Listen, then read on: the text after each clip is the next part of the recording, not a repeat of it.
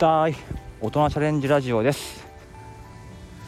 このチャンネルは学校の先生や子育て中のパパが何かに挑戦してみようそういうふうに思ってもらえるような、えー、テーマでお話ししていきます、えー、1週間ぶりの更新ということですけども、えー、冒頭ね何言うかもあまり覚えてないんですけどもね、まあ、こんな感じで言ってたんだと思います、えまあ、1週間ね放送を、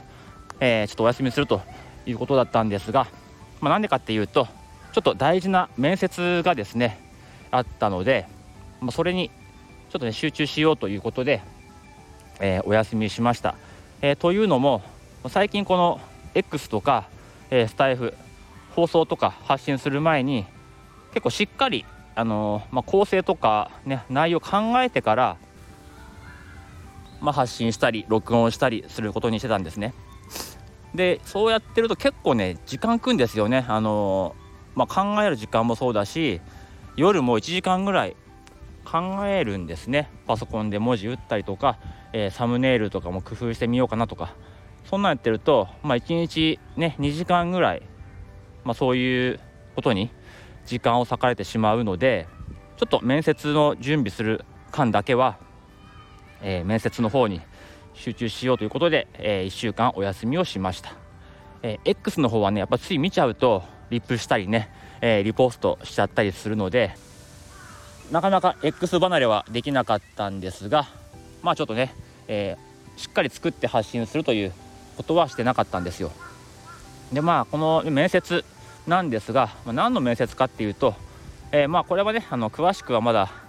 えー、言えないと思うんですが、まあ、教員をやってると、えー、まあ、移動っていうものがあるんですよね、ま、公立学校だと。で大体それが6年マックス6年っていう感じで、えー、6年経ったら、まあ、質移動、ね、必要な移動ということで移動するんですよ。でこれがほとんどこう希望ではなくてもうランダムで振り分けられることが多いんですね。ただあのまあ、その勤務してる学校に3年3年4年ぐらいいてで校長の推薦があればですね自分でこう希望してどこどこの地域に行きたいですっていうふうに希望を出せるんですね。でそこの、えー、まあ区何区なり何市なりの教育委員会に、えー、まあ、書類出してで面接受けてでそれをそれが受かれば、えー、次年度からはその自分が希望した地域に、えー、移動できるというシステムがあるんですよ。でその面接に落ちてしまうとまたそこから3年4年、えー、受けれないっていうのがあるんですね。で、えー、僕は今の学校に5年いるんですよ今5年目なんですねだからもう1年いれば必ず移動できるんだけどもちょっともう家の近くの方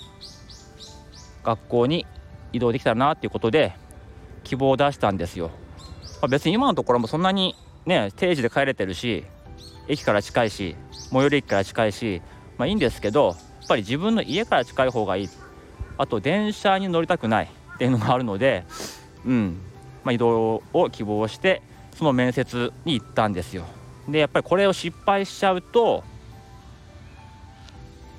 また45年待たなきゃいけないんですね。実はえー、5年前失敗してるんですよ、まあ、別の区を希望して行ったんですけども面接で落ちちゃってで希望していないところに移動まあ今のところね今のところに、えー、配属になってしまったんですね。でまあね蓋を開けてみたら、まあ、いい学校だったんでよかったんですけども、まあ、またここで4年間5年間、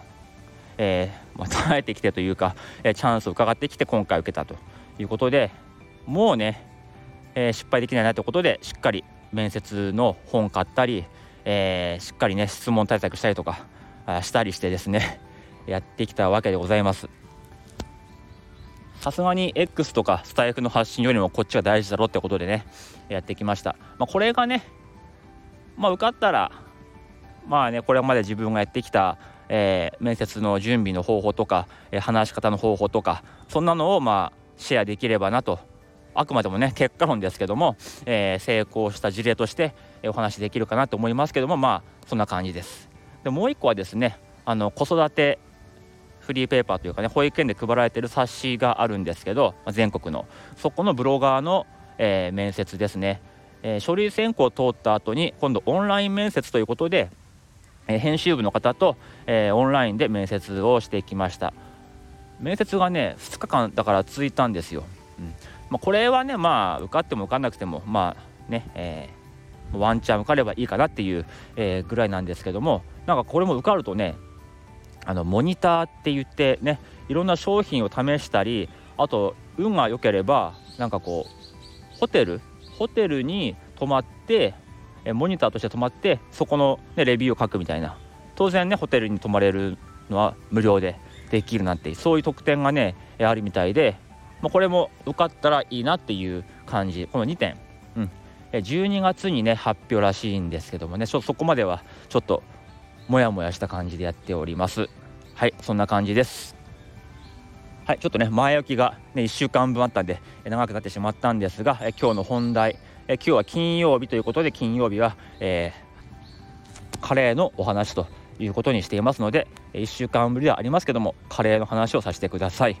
はい。えー、まあ今日はね直接カレーという話じゃないんですけどもカレー味のおやつの話をしたいと思います、えー、今日ねこのサムネにもありますが映画館や夢の国にあるあれというタイトルです。あれっていうのは、えー、ポップコーンですね。ポップコーン。これがね実はすごくコスパが高いなってことを、えー、最近知ったんですね、えー、どういうことかっていうと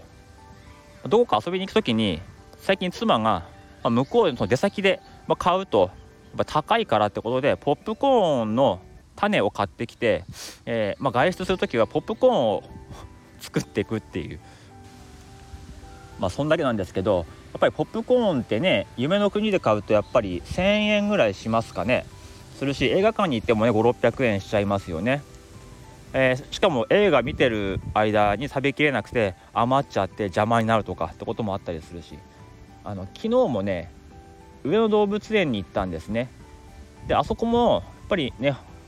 レストランとかフードコートすごい混むし何か買うってなるとえー、600円700円かかっちゃうんですが、えー、ポップコーンを持っていくとですねポップコーンをたっぷり作ってこうジップロックに入れて、えー、1人1個配るんですよ。そこにこう塩と、えー、バターとカレー粉を入れてシェイクして持っていくんですね。あもちろんドリンクもあ麦茶。家で作った麦茶とか家で作ったあのコーヒーアイスコーヒーを持って、えー、行くんですよ。そうすると、まあ、上野こう、えー、上野動物園でもですね入場料だけでね あの小腹が空いたらポップコーンとコーヒーを飲むということで、えー、済むという話なんですね。これ結構コスパ高いなっていうふうに思いました。900g の、ま、種を買ってくるんですけど本当に 100g200g だけでも本当にフライパンたっぷりできるんでまだまだお家に種はあるんですよ。ポップコーン自体もまあ、1日で食べきれなくても2日3日持ちますので、まあ、すごくコスパいいですね。冷めても美味しいし。うん。これおすすめですね。子供喜ぶしね。カロリーも低いし、えー、作るのも楽。ほんとフライパンに入れて あの火つけるだけだから蓋してね、うん、すごくいいなっていうことです。これで結構節約になると思うんですよね。節約になるしなんかこうポップコーン好きなだけ食えるからなんかこう満足だしね。我慢してる感じしないです。うん。まあ、余談ではありますが、えー、上野動物園が出た後お昼食べに行ったんですがそこもですね、えー、株主優待の、無料チケットというかねお食事券で、えー、食べてきたということで本当に大人の入場料金、えー、600円2人分だけでしたね、えー、子供は無料なんで。そんなんですごいコスパのいい、えー、休日を過ごしました、え、もしね、